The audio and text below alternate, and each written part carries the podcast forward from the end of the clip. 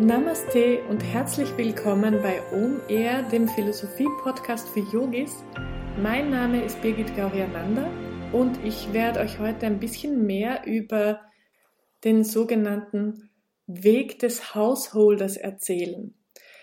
Das ist für viele eine unbekannte oder nicht so bekannte Tradition. Es ist nämlich diametral entgegengesetzt zu dem, was oft im klassischen Yoga gelehrt wird, nämlich dieser Weg des Rückzuges aus dem Leben oder der Askese oder bis hin zum Abschiednehmen von diesem Leben. Das heißt, es ist eine spirituelle Praxis für Menschen mit all ihren Verpflichtungen, sozialen Komponenten und Beziehungen, also eine Praxis, die mitten ins Leben hineingeht und nicht aus dem Leben raus. Mir ist es so wichtig, diese Information auch weiterzugeben, weil ich selbst viele, viele Jahre lang diesen asketischen Weg praktiziert habe. Und da gibt es einfach viele Techniken, die in die Askese führen. Das heißt, wenn du jetzt ein, ein Leben in Fülle, in einer Beziehung oder auch in einer finanziellen Fülle leben möchtest, aber mit Techniken praktizierst, die dich eher in den Rückzug und in die Askese führen, dann ist das schwierig zu kombinieren. Darum geht es also heute, was ist dieser Weg des Hausholders und ob das für dich geeignet ist oder eher nicht, das musst du dann natürlich selbst entscheiden. Heute möchte ich ein wenig mehr über diesen Weg des Householders erzählen, also einen spirituellen Weg für Menschen, die ganz normal, so wie wir hier im Westen, einen Beruf haben, eine Beziehung haben, im Leben stehen. Wie ich von vielen von euch Rückmeldungen erhalten habe, ist dieser Weg nicht wirklich bekannt und ich muss auch sagen, ich habe lange Jahre in einer Tradition Yoga praktiziert, die eher in der Tradition der Askese verankert ist. Wenn man sich die Yoga-Stile, die heute bei uns angeboten werden, genauer anschaut, dann sieht man, dass sehr viele Elemente aus diesem klassischen Yoga, Patanjali Yoga mitgenommen werden, auch teilweise mit tantrischen Techniken vermischt werden. Aber oft weiß man das gar nicht so genau. Jetzt, warum ist das überhaupt wichtig? Zum Beispiel, wenn man mit Mantren meditiert, die klassisch aus diesem Weg des Rückzuges kommen, dann darf man sich nicht wundern, dass manche Bereiche im Leben nicht in die Fülle gehen, wie zum Beispiel finanzielle Themen oder Partnerschaft. Jetzt möchte ich ganz klar betonen, dieser Weg der Askese hat seine Berechtigung, ist ein wunderbarer und sicher sehr, sehr effektiver Weg, aber jetzt in der Tradition des tantrischen Kashmir-Shivaismus oder überhaupt des Tantra ist es so, dass man davon ausgeht, dass dieser Weg nur für ganz, ganz wenige der richtige ist. Vielleicht ganz kurz, was kennzeichnet denn diesen Weg des Rückzugs, der auch Nirvritti Marga genannt wird? Es geht dabei sehr viel um Auflösung, um Verzicht, also um Nicht-Anhaften dieser weltlichen Dinge, der Objekte im Außen. Das heißt, ich möchte meine Getrenntheit vom Gesamten auflösen. Ich bin nicht getrennt vom absoluten Bewusstsein. Es ist nur eine Illusion, wird das oft genannt, dass es so ist. Und um diese Illusion zu überwinden, muss ich mich von den weltlichen Objekten lösen, bis hin letztlich von meinem Körper, von meinem Leben.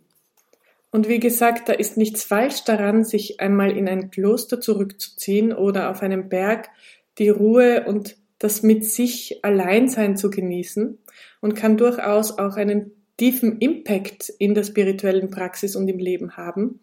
Aber nichtsdestotrotz ist der Weg des Hausholders diametral entgegengesetzt. Das heißt, er geht davon aus, dass du die Verpflichtungen, die du im Leben hast, die Verantwortung, die du hast, annimmst und mitten ins Leben hineingehst.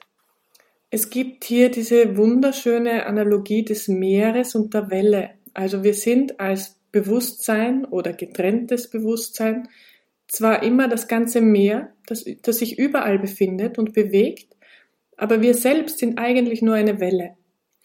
Und aus der vedantischen Tradition der Getrenntheit heraus ist es so, dass wir zwar diese Welle sind, wir wissen das auch, wir sehen das ganze Meer nicht, wir sehen nur unseren kleinen Teil, unsere Welle.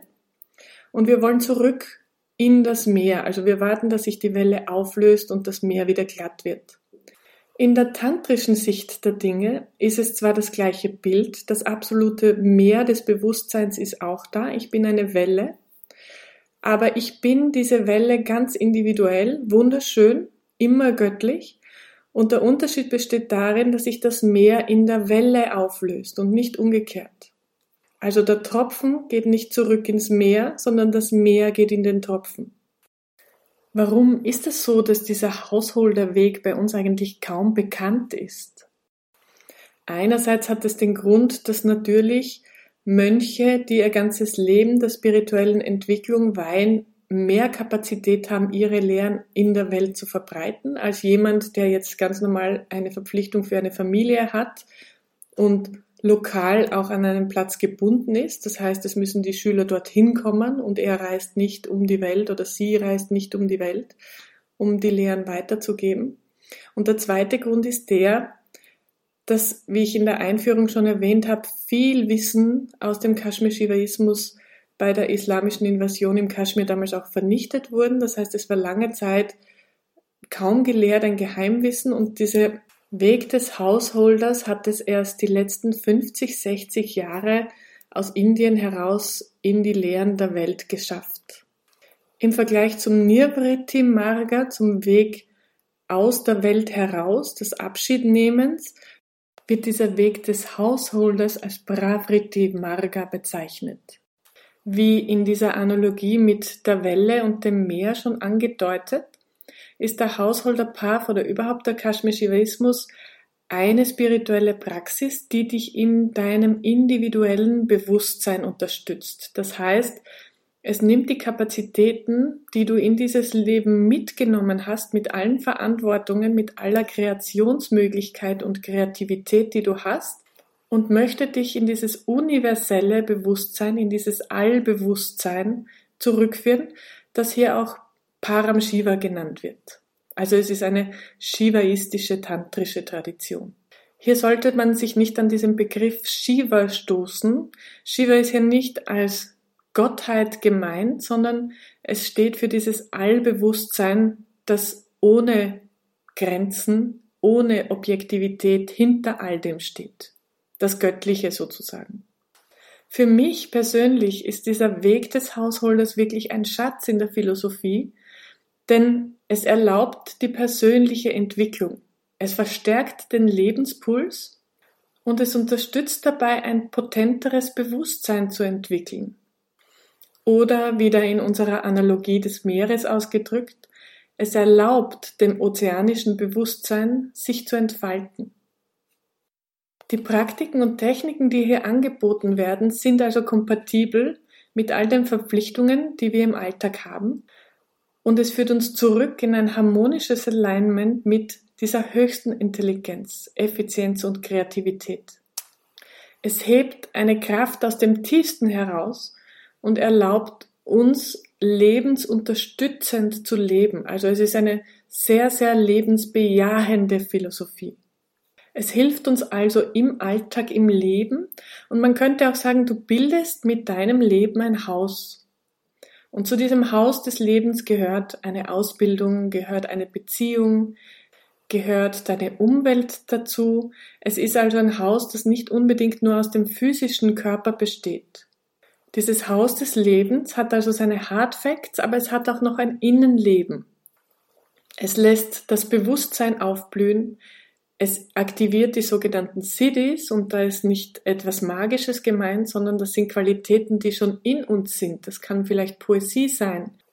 Das ist auch eine Liebe, wie man sie vielleicht vorher noch nicht erlebt hat. Dieser Weg des Hausholders ist in einem gewissen Sinne auch effektiver. Du musst also nicht so wie im Weg des Rückzuges alles mit dir alleine erlernen und ausmachen, sondern du hast ein Umfeld rund um dich, das dir immer deine Themen spiegelt. Und sind wir uns ehrlich, mehr Entwicklung als in einer Beziehung gibt es kaum. Also wo brauchst du mehr Yoga als in deinen engsten Beziehungen? Die Tradition des Kashmir-Shivaismus ist eine non-duale, das habe ich in der Einführungsfolge kurz erklärt. Das heißt, es geht davon aus, dass dieses absolute Bewusstsein in uns allen, in jedem Leben ist. Das heißt auch, dass all unser Potenzial schon vorprogrammiert in uns ist. Das heißt, wir haben ein höheres Wissen und durch die Praxis kommen wir auf einen anderen Level der Liebe, auf einen anderen Level der Weisheit und des Wissens. Die Praxis bringt uns also in eine höhere Wirksamkeit der Resistenz, der Effektivität. Alles in uns schon angelegtes Potenzial hat also die Möglichkeit zu entfalten. Das ist in unserem Beruf, in unserer Familie, in der Liebe und auch in der Weisheit. Und vielleicht auch noch etwas, das relevant in diesem Zusammenhang ist. Es ist keine Praxis, die für uns alleine ist, auch wenn wir von innen nach außen praktizieren. Das heißt, wir beginnen bei uns. Es geht darum, dass wir maximale Gesundheit entwickeln, Klarheit entwickeln, Intensität in jeder einzelnen Zelle unseres Körpers. Also der Prozess beginnt in uns, ist aber für den Planeten, also ist für dein ganzes Umfeld. Du beeinflusst also mit der Qualität deines Herzens deine Familie, dein soziales Umfeld, die Gesellschaft bis hin zur Regierung und auch zur Ökonomie. Alles rund um dich herum muss aufmachen. Es geht gar nicht anders. Das heißt, mit der Ausrichtung, mit deiner Ausrichtung im Leben, veränderst du dein Umfeld, die Art des Zusammenlebens wie ein Magnet. Wenn man jetzt mit so einer Praxis beginnt, ist es ein bisschen wie, als würde man ein Instrument lernen. Also wenn du mit fünf, sechs Jahren beginnst Klavier zu lernen, ist dir auch nicht klar, dass das eine lebenslange Praxis sein wird. Zumindest war es bei mir so. Wie ich begonnen habe, mich mit diesen Themen auseinanderzusetzen, hatte ich noch kein Commitment, wo ich sagen würde, okay, das ist ein lebenslanges Commitment. Es ist ein großes Abenteuer, es ist eine wunderbare Reise und es ist aufregend. Trotzdem möchte ich sagen, es ist keine geteerte Straße. Es wird immer wieder rumpeln, in diesem Weg wird es immer wieder Löcher geben, aber es ist ein Weg, der dem Ruf des Herzens folgt und damit auch immer sehr erfüllend und zufriedenstellend ist. Der größte Benefit für mich ganz persönlich ist der, dass ich, seit ich regelmäßig meditiere, seit ich regelmäßig diese Praxis verfolge, einfach viel gelassener mit Themen dieser Welt geworden bin. Ich brauche mich nicht mehr mit meinem Umfeld vergleichen, ich brauche nicht besser in vielen Bereichen zu werden, sondern ich weiß einfach, ich habe mein Potenzial, ich kann mein Bewusstsein nach diesem Höchsten ausrichten. Die Freude, die in der Umsetzung von Herzensprojekten liegt, auch wirklich in die Welt hinaustragen.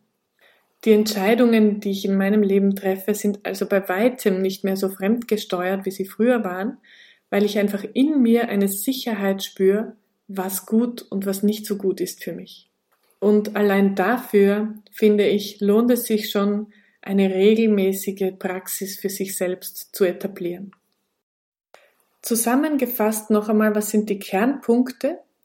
Es gibt also zwei Wege, Nirvriti Marga, den Weg oder den spirituellen Weg aus dem Leben hinaus, ein Abschied nehmen vom Leben, und Parvriti Marga, den Weg mitten ins Leben hinein oder anders ausgedrückt, deine Umstände so anzunehmen, wie sie wirklich sind, mit allen Verpflichtungen, mit allen sozialen Komponenten und Beziehungen, die da sind, und daraus die Fülle zu generieren.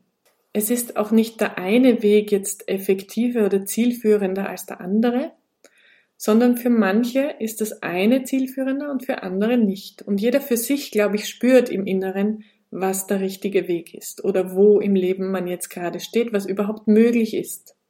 Für diesen Podcast bedeutet das, die philosophischen Ansätze, die ich hier interpretiere, sind aus diesem Householder Path heraus, aus diesem Weg des Hausholders heraus interpretiert.